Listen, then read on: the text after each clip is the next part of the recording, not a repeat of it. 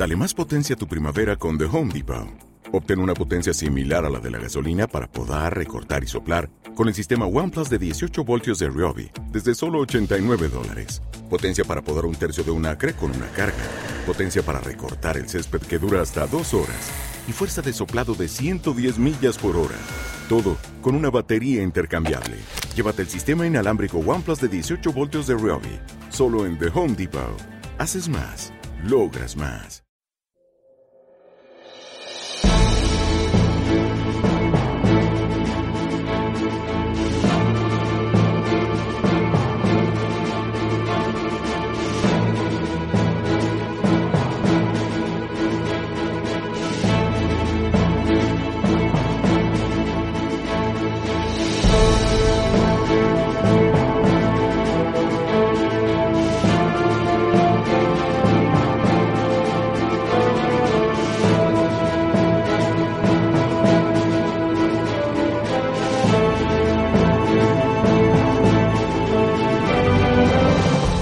Hola y bienvenidos a un nuevo Casus Belli. Eh, Con esto de la crisis y de los encierros voluntarios, pues la verdad que me está dando tiempo a, repasar antiguas revistas que teníamos pendientes de leer. Eh, La verdad que desde Cabo Podcast leo menos libros, aunque verdad que estoy continuamente leyendo para la grabación.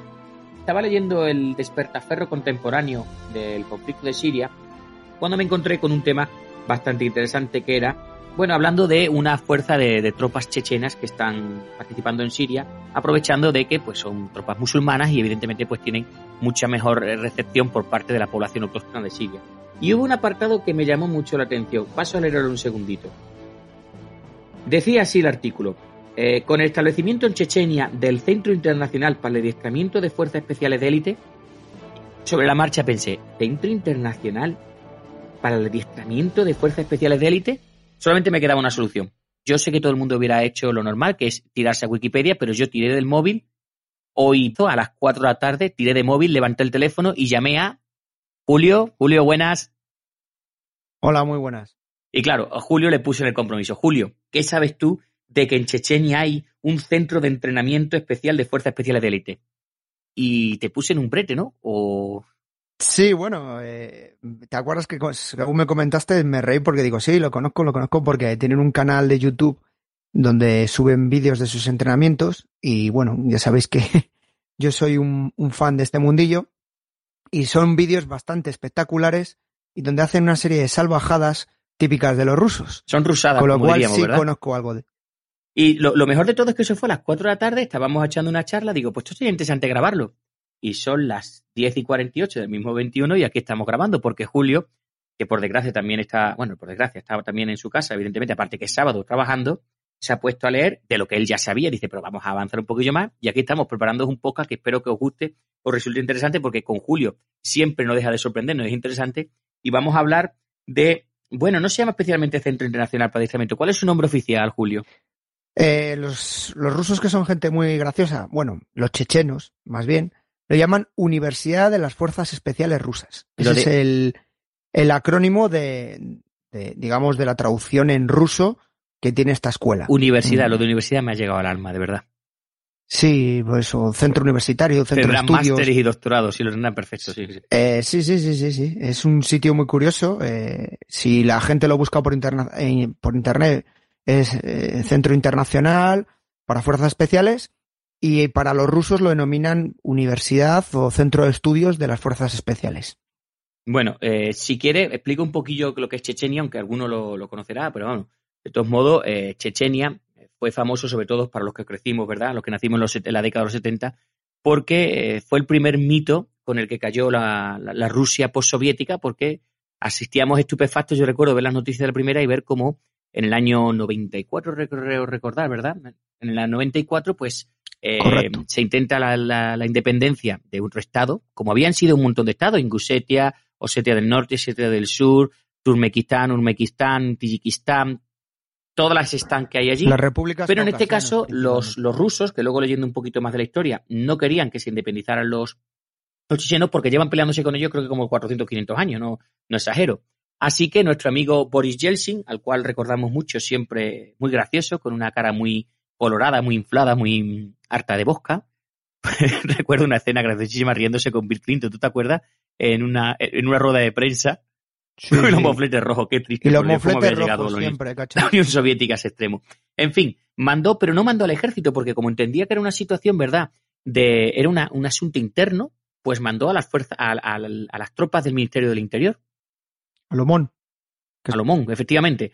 Mandó sobre todo a tropas del interior, eh, en un momento dado en que Rusia no podía pagar casi nada, eh, tenía un ejército de conscriptos bastante muy mal, porque además había perdido la mayoría de sus fuerzas, lo tenía, esa, en fin, era una situación muy extraña, y este ejército que en teoría tenía que haber aplastado la República de Chechenia recién independizada, pues resulta que no lo consigue, que después de dos años de empantanado o tres años empantanado, se tienen que retirar, como les pasó a los soviéticos de Afganistán, y la cosa queda pues como una auténtica vergüenza para los rusos. O sea, ya era lo que les faltaba, ya eh, era el, el colmo y encima Europa y Occidente pues no, casi que no estábamos riendo.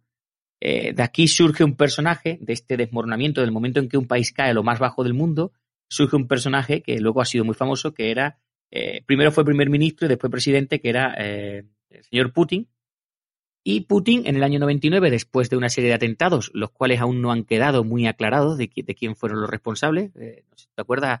Eh, Julio, fueron atentados en Moscú, ¿te acuerdas? Sí. Ardieron edificios, ardieron casas, ¿verdad? Hubo bombas en diferentes sí, sí. sitios. Pues. Todo muy oculto y muy raro. Sí, eh, volvió a declarar la guerra a contra Chechenia, pero en este caso eh, lo hicieron mucho mejor porque, aparte de que esta vez sí que movilizaron a tropas mucho más profesionales, eh, tiraron de todo lo que tenían, incluso de artillería, de bombas termobáricas, de todo lo que nos podemos imaginar, eh, siguieron un viejo adagio que siempre ha, reflejado el pensamiento de los rusos sobre los chechenos. Si tú quieres vencer a los chechenos, usa otro checheno. Entonces tiraron de una de las ramas de los chechenos, que era de la familia de Kadyrov, de Amjad Kadyrov, y a este hombre pues lo nombraron cuando por fin fue instaurada la República Chechenia, eh, aproximadamente a los dos o tres años, en 2002-2003, lo nombran a él el todopoderoso presidente de Chechenia y a su clan, pues digamos que lo, lo inunda de, de, rublos y de dólares y bueno, es gracioso porque, no gracioso no, es terrible, o sea, yo recuerdo haber visto escenas terribles de las luchas en Grozny, de los cuales se podría hacer unos muy buenos podcasts. recuerdo una batalla muy intensa donde los carros fueron pillados en algunas calles estrechas y lo destruyeron con RPGs. Sí, porque los, los, los eh, chechenos hacían la siguiente técnica. Eh, derribaban el primer carro o el primer vehículo y el, y el último eh, vehículo. Y así les dejaban, como en las películas de los indios, al resto atrapados.